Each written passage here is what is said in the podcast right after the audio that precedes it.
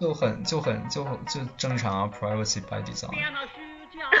design。design。哦哦 no！你们不要这样啊！我现在发音这么端着的吗？我的天，我自己都没有意识到。不是，就很很很庄重这个发音，OK？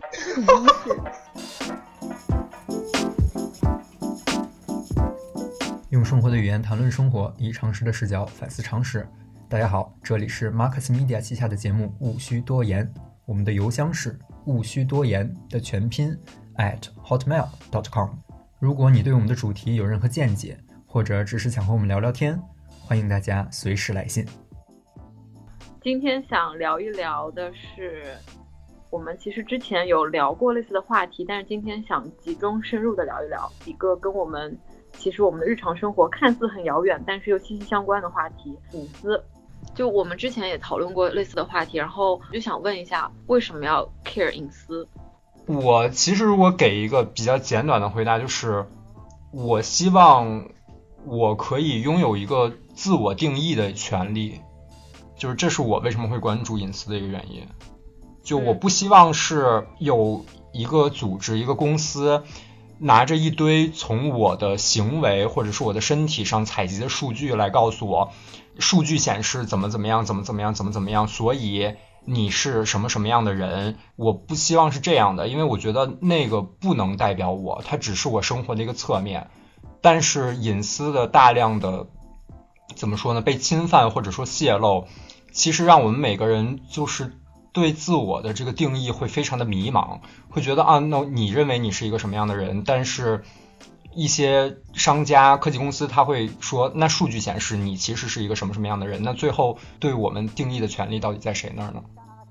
海哲刚刚说的话让我想到最近在我身上发现了一件非常可怕的事情，之前没有多可怕了，就是我不是刷推特嘛，嗯，然后就突然出现了一个就是在贬损那个特朗普的广告，就就其实很左了，政治倾向非常明显了，然后我就很好奇为什么我会看到这个广告，嗯，然后我就点了一下他那个小图标说，啊，为什么你会看到这个呢？因为数据显示你是一位大于二十五岁的生活在美国的女性。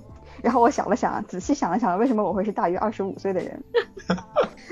我也很好奇，我也很好奇，为什么？我我就是我推特从来没发过，啥都没发过东西，但是我世间了一堆啊，教授和 PhD，然后他们基本上都是女性，大于二十五岁，然后有小孩。然后呢，我就打开了那个推特上面，他会告诉你，呃，他会觉得你你感兴趣的广告话题，哇，超多育儿的什么，我的天，儿童儿童教育。当然还有一些就是跟学术相关的话题，这还是挺正常的。但是我就是很崩溃。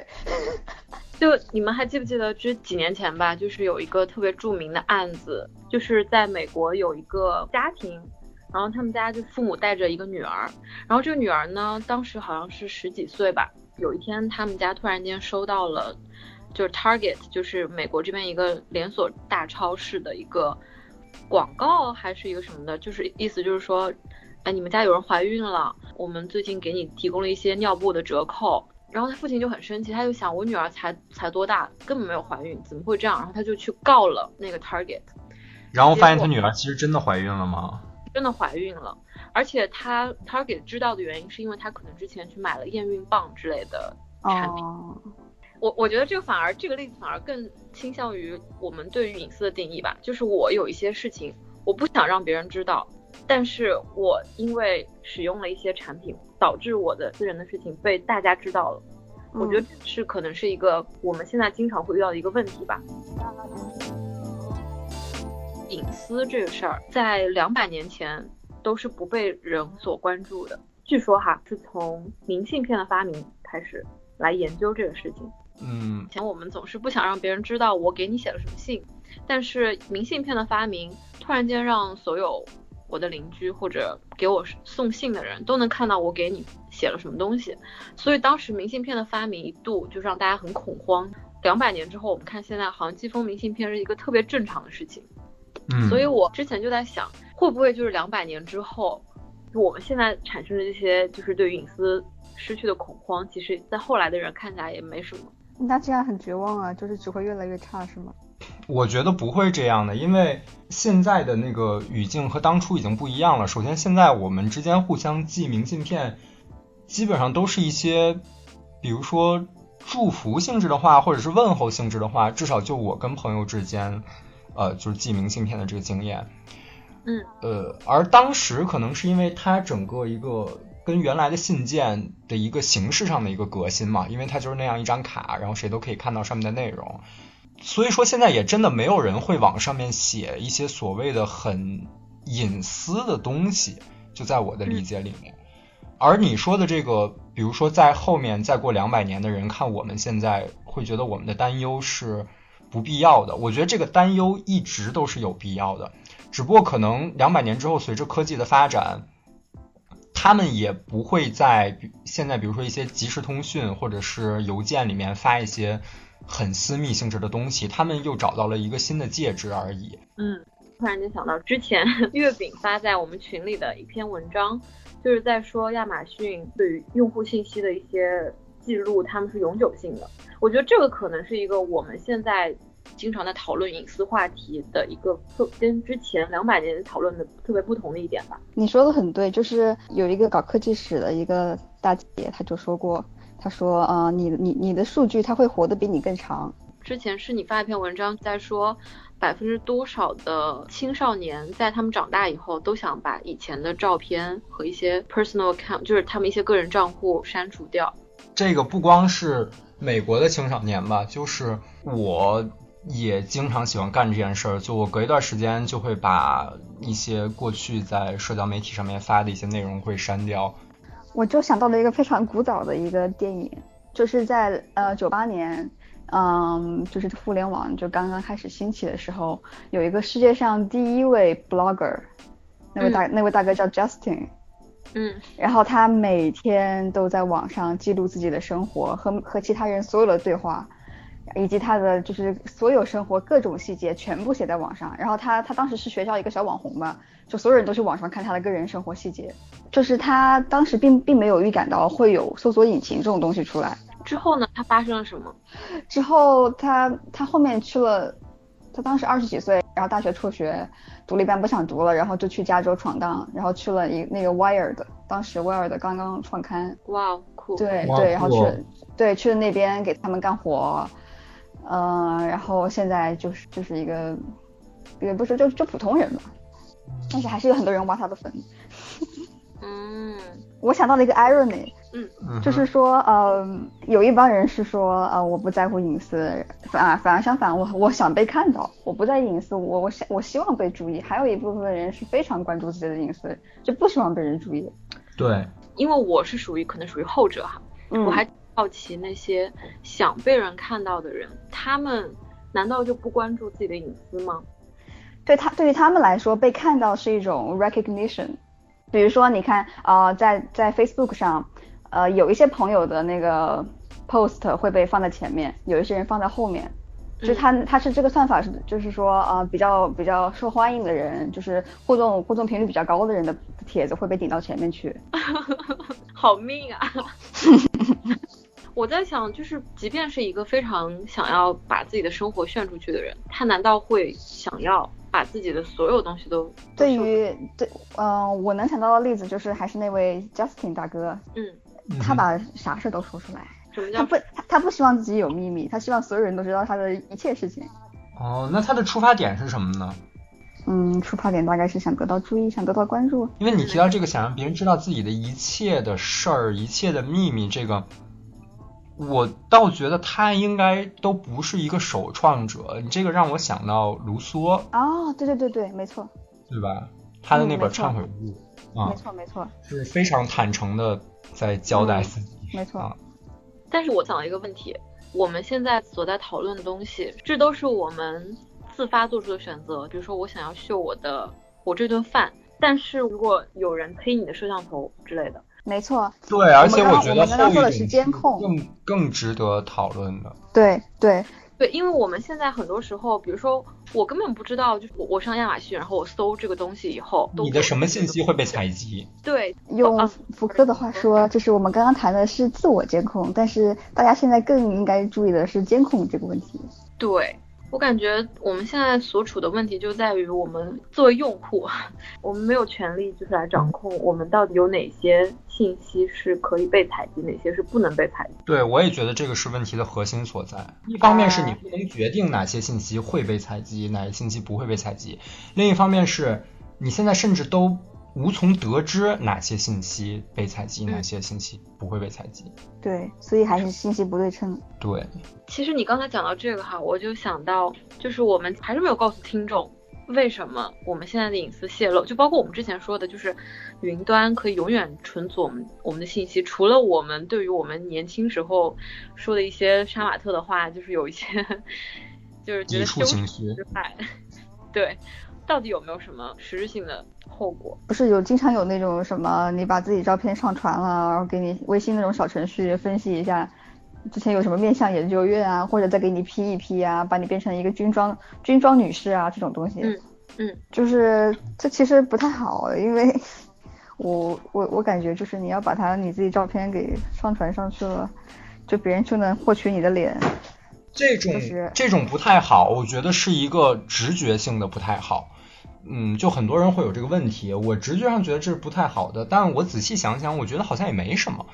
那它为什么不好呢？我可不可以放弃它呢？想这个问题，我给出的一个答案就是，我觉得它是不太好的，就它是直觉上就不太好。但你仔细想想，它确实不太好。那它确实不太好的那个点就在于，我们想对自己的生活有一个主导权，而不是说我们的生活在被一个。我们不知道的哪个机构或者是哪个人在布控着，就好比你把你的照片上传了，你把你的资料上传了，可能短时间之内你觉得啊无所谓啊，我把照片上传了，我得到了一个很有趣的分析，而且朋友们都在做这件事情，我有一个社交的一个谈资。但后续的呢，你的照片被上传了，在你不知道他如何运用你的照片和信息的时候。比如说，未来它会给你投放很多很烦人的广告，你会莫名其妙的接到一些什么只要多少多少元，澳门赌场任你游这种短信，就对你的生活造成了非常大的干扰。从更坏的角度想的话，就是如果他获取了你的照片的话，那他就拥有了你的脸。就是如果以后就是人脸识别，就是现在不啥高铁都用嘛，就是啥哪哪都有。嗯。那都有了，他知道你的你脸长啥样了。那假如被不法分子给篡取了，他可能会伪造身份啊啥的。当我们想要用军装这个小程序的时候，我们想到的是，我想要用这个产品，它会给我很多的好处。但是另外一方面，我们又直觉感觉好像把我自己的照片上是一件有点奇怪的事情。我觉得在这个衡量的过程当中，大多数人选择还是上传的一个原因，是因为。我们当时在思考的时候，根本就不知道我们之后这个照片到底会用来做什么，没有一个很实际的一个信息的概念在我们脑海当中。所以这个归根结底就又回到了月饼之前一直都在提的一个信息不对称性的一个问题。没错。就我们作为一个一个的个体，对我们不知道这个信息被采集之后会被如何的去利用。然后我们人性嘛，就是对于不在眼前的威胁，我们是。可以当做是没有威胁的，就这个还挺可怕的。包括我，比如说我的语音，我们现在录的这个平台，我都有点不好意思说哈，就语音 我们拿这个在录，我就是用我的微信注册的，所以我现在都能想象到，就是有我很多微信里面的一些信息都可以拿去被他进行一些采集什么的。是的，所以说。我从来都不用这种服务，我一直都是每一个网站、每一个服务，我都是用邮箱独立的去注册，然后来使用。我我王总这个意识很强啊！啊，我发现了，就包括之前我们在说的，就是我们三个人是怎么样管理我们密码的。我是在有用一个密码管理软件来管理我。绝大多数平台的密码，然后用的密码也都是他们自动生成的随机密码，然后我各个平台的密码会定期的更换。今年开始，我基本上所有新注册的东西，我都努力的用一个不同的密码，而且我我也不会去记那个密码，我之后直接用密码找回。就据说这是最安全的方式，但是我之前很多的平台其实还是用，甚至包括有的地方都用同一个密码。非常不安全，这就是我本人。嗯，这个还是要关注一下的，因为就回到最开始的那个话题，就是如果有人问我们为什么要关注隐私，很多人会说我没有什么藏着可藏着掖着的，这个其实是我不太赞成的一个态度。因为即使你觉得你什么东西都可以给人看，我觉得我们这期的主题简直就可以叫做“信息不对称害死人”。就但是你不知道那个人看了之后他会干什么，就还是这个这个关。没错，对我想到一个就是输入法的问题。最近我不是想在 iPad 上下载一个就是自动修改语法的一个 Grammarly，对 Grammarly，就是你你用了之后，它可以你输入的时候，它自动帮你修改语法错误啊啥的啥的。对，就是就是当我就是那个允许它完全使用的时候，那个 iPad 给我一个安全警告，他说如果如果你允许的话，那么你你以后输入的内容，包括你以前曾经用这个设备就打出的内容，都会被他知道。嗯。然后啊，下载了，赶快赶快卸载了。对，所以说我在各大平台上，就无论是在电脑上，还是在手机上，还是在平板上，我从来都不装第三方的输入法。即使那个系统原生的输入法体验再糟糕，我一直都是在用原生的输入法。然后我就想到了，我就一直在用输入法，不知道他对我做了些什么。有报道，就是他们是会直接拿你的输入的信息进入他的数据库吧。但我就是觉得我用习惯了，然后打字比较快，用用原生的就打不好。嗯，这一点就反映出来一个一个困境吧，就是即便我们知道，就是我们的信息会被他们采集，并且拿来做一些不太好的事情，但是有时候在那个方便便捷这个优势面前，我们都会选择优势而不是隐私。所以还是方便本身存在一些问题。我觉得在这个层面上来讲，方便本身是没有错的，有错的就是这些企业和公司，它在给你提供这个便利的同时，它没有找到一个更好的盈利的模式，他只能从另外一方面，比如说从用户隐私方面，对你做出一定的侵犯，然后达成一些自己的目的。我觉得这个是比较可惜的一点。对，但是我们很多时候又因为信息的不对称。意识不到我们其实付出了有多大的牺牲吧，可以这么说。用生活的语言谈论生活，以常识的视角反思常识。你现在听到的是 Marcast Media 旗下的播客《无需多言》。如果您在苹果 Podcast 收听节目，欢迎留言或者给我们五星好评。我们的节目也同步更新在喜马拉雅、网易云、QQ 音乐、蜻蜓 FM、Spotify 等平台。另外，欢迎搜索关注无需多言的微博与我们互动。我们也欢迎有眼光的品牌来联系我们，我们的邮箱是勿需多言 at hotmail.com。就像百度的李彦宏之前曾经在一次，呃，是什么会议上面说出了那句很著名的、争议性非常大的话：中国人就是愿意用自己的隐私去换这个便利性。然后他就被泼水了吗？哈哈，这个这个事儿距这个事儿距离泼水的时间还是有点长的，就是他这个言论。但是更更讽刺的是，就是大多数人觉得李彦宏说的是对的，他只不过是把一个政治不正确的事情摆到了台面上说了出来，然后受到了这么大的批判。但很多人真的是在这么做的。没错，就比如说我爸，我又来说他了。他这个人吧，就不太在意网络隐私。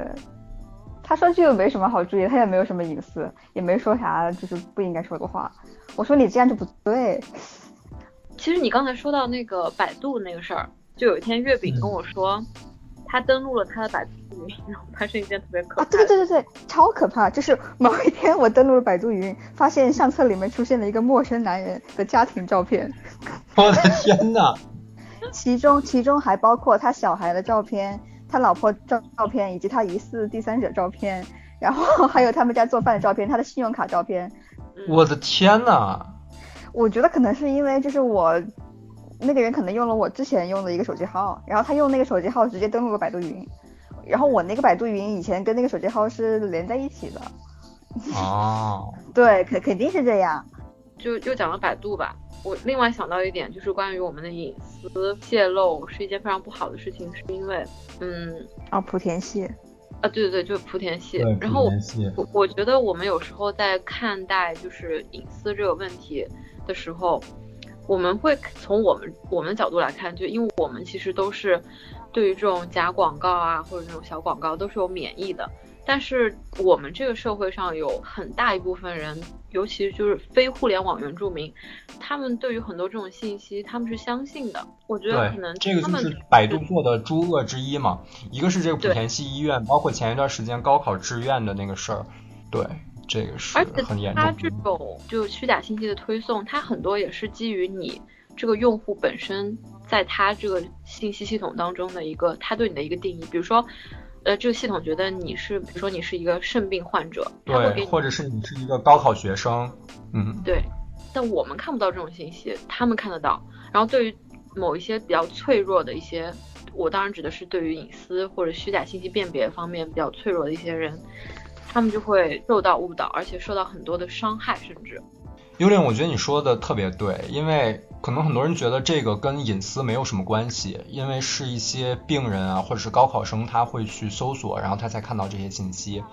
但他们忽略了一点，就是搜索引擎会把你的个人的搜索记录这些信息，它会共享给很多的网站。如果你没有用一些，比如说浏览器的广告屏蔽插件，你在浏览其他的网页的时候，它会给你推送很多这种低质量的广告。那如果你个人的信息素养不是非常的够的话，你受到了这些信息的误导，很可能做出来对你自己有害的决定。现在其实很多科技公司他已经发现了这隐私是一个问题。嗯，就比如说昨天，嗯，走在马路上看到一个苹果的广告，然后他就说，啊，你你的 iPhone 可能就知道你所有的事情，但是，呃，我我们不知道。嗯。从今年开始，嗯，基本上几家大公司都在做这个事情，就包括谷歌那个年初的时候，他们开那个会，就是在说他们要更多的注重用户隐私，包括之前的苹果的那个开发者大会，也是在说他们新的一个 Apple 三。with Apple，对对对。我就是昨天听说有一种新的算法，好像是联邦算法吧。对，然后就是那个城市开发者好像是不直接不直接收取用户数据，而是在而是在手机上跑一个模型，用这个模型生成他们所需要的参数，然后直接把参数给送到他们那个后台去，这样他就不知道你手机上具体有什么东西，只是但是还是能得到他想要的，比如说用户的 profile 这种，意思就是说你的个人数据不会被流到大公司手里。它它还停留在你的手机上，但是那些大公司会利用你手机上现有的数据，在你的手机上跑一个模型，然后得到他们想要的。哦，也就是说不会追溯到你本身。没没错。嗯，这有点让我想到，我也是前两年看到那个，就有一个概念叫 privacy by design，就是有点社会责任那种类似的一个开发的一个流程，就是一个产品设计的每一个阶段，你都把这个。数据保护放进他们的这个流程当中，嗯，比如说他们他们整个的核心概念就是说，数据采集的过程当中不会追溯到你这个人的身份是什么，就类似于，嗯嗯嗯，所以这也是一种进步吧，就是我们之前讲了那么多，感觉很绝望的阴暗的，对对，不过正是因为这两年对于我们这种个人信息保护的意识的增强，其实现在很多越来越多大公司是在。关注这一块的，没错。包括不仅仅是大公司，还有比如说像一些政府啊、组织啊，也都在关注这一块。这个时候就肯定会提到欧盟的那个 GDPR。嗯嗯嗯，对对对。你你作为一个就是生活在欧盟的人，你对这个有什么感触？就是 GDPR。我我最大的感触就是，我最大感触就是每每打开一个新的网页，它都会跳出来。询问我接不接受他们的那个 cookie 的那个政策，就可能很多人会说说，哎，那你看你在这个现在还在这个欧盟地区，你的感觉好像也没有什么嘛，就你能作为一个普通的上网群众能体会到的，仅仅是你在访问任何一个网页，它都会弹出一个页面，然后问你接不接受它的 cookie 的政策，然后呃会给你讲一讲。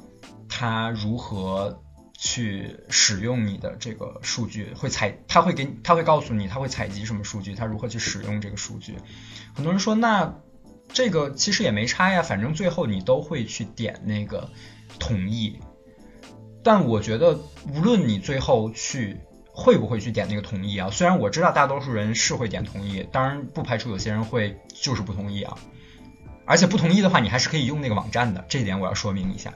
即使你每一个都点同意，它每一个网站会跳出来提醒你啊，我们在收集你的信息，或者是你允不允许我来收集你的信息，就这个提示，我觉得就是很关键的一步。它会让很多原来没有意识到，哦，原来我进入一个网页，我会被采集这么多信息的人，他有一个意识，这个弹出来这个框就告诉你，哦。好像我知道有这么个事儿，你知道这么个事儿，这就是一个开始，就是你知道有它了，你会去了解它，会去或许会去研究它，会去思考它。我觉得这就是一个开始。我觉得你这说的超级有道理。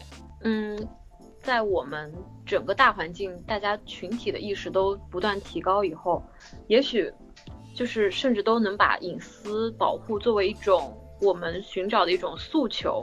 这样的话，就是其实有需求，就会有更多的人、更多的开发者去做这个事情。就比如说，我们如果同样有一款录音帮我们就录节目的软件，如果那一款软件我们得知它的隐私性、加密性更好的话，我们肯定会用那一款软件。如果有这种需求，大家更多的关心的话，会有更多的公司来开发更加注重隐私保护的产品。像你刚才说的，就是意识提升是一个特别有意义的一件事情。但是有一个问题，就是这如果如果他们获取不到你的数据的话，那他们可能就盈利就会减少。从很现实的角度看，就是愿意做这样一种事情的公司会不会很多？嗯，首先一个就是我现在对这个 privacy by design，包括你刚才说的，就是 federal 什么什么算法那个，嗯，我觉得如果说这这可以达到同样的数据采集的效果的话。可以解决你刚才所说的那个盈利的问题。而且关于盈利这个，我就是月饼的这个提问，我其实有一个不一样的角度，就不仅仅是随着这个所谓的算法的进步，公司它作为一种现代的社会组织，它就是你在越做越大的时候，你是要承担一定的社会责任的。就这个隐私，我觉得怎么说呢？可以说是对他们的一个要求之一。这第一点，第二点就是它一定是有一个自己的盈利盈利的考量的。你比如说苹果，它一直都是对外声称自己的产品非常的注重隐私，那它在这部分的用户数据获取不到，同时它肯定会损失掉一部分的盈利点。但同样的，它把这个作为自己的一个声誉上的一个宣传的卖点，那会有更多比较看重。关注自己生活质量的用户愿意去选择他们的产品，而如果是出于这个原因选择他们产品的用户，嗯，一般情况下购买力、消费力都会是比较高的，他会愿意更在苹果平台的其他的服务上面去进行付费，然后来拉动它整体的利润。嗯，我我刚才其实有点想说一个类似的，就是嗯，我想到就是付费订阅这种盈利模式。对，是的，就是比如说，还是提到这些科技公司，他们都在去寻找新的可以，就是刺激自己公司盈利的点。你比如说，像现在我们很多人概念里面，就是苹果可能它还是一家硬件公司，它的主要的盈利点是 iPhone，但是就是就苹果近两年的动作，包括现在有。一些小道消息，就是苹果在明年会进行一个转型，它的主要的精力不会再放在手机上面了，它会放在服务上面，会转型成为一个服务提供商。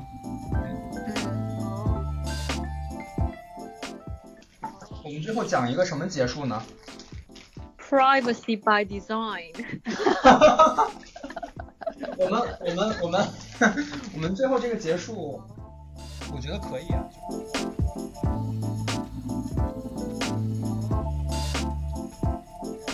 最后其实刚才我们谈了这么多，我还是想，就是这期也快结束了嘛，还是想回到开头的那个问题，看我们的回答有没有变，或者是其实也没有必要给出一个统一的回答，就是如果现在还是有人就站在你的面前问你，我为什么要关注我的隐私？大家会给他一个什么样的答案？嗯，你如果不关注隐私，你的生活中会发生一些非常可怕的事情。可以可以可以。这个你这个仿佛带有威胁性是的。是的，是的，但是一般这种带有威胁性的就会有效啊，就大家会觉得哇天哪，不行，我要有糟糕的事情发生在我身上了，那给你，那我们这个性质感觉就是我们三个人就可以成立一个什么隐私教，然后我们回来可以研究一下什么十大教义，然后还还可以。怎么怎么样？就你如果就不信我们隐私教的话，你就哇，这怎么样怎么样怎么样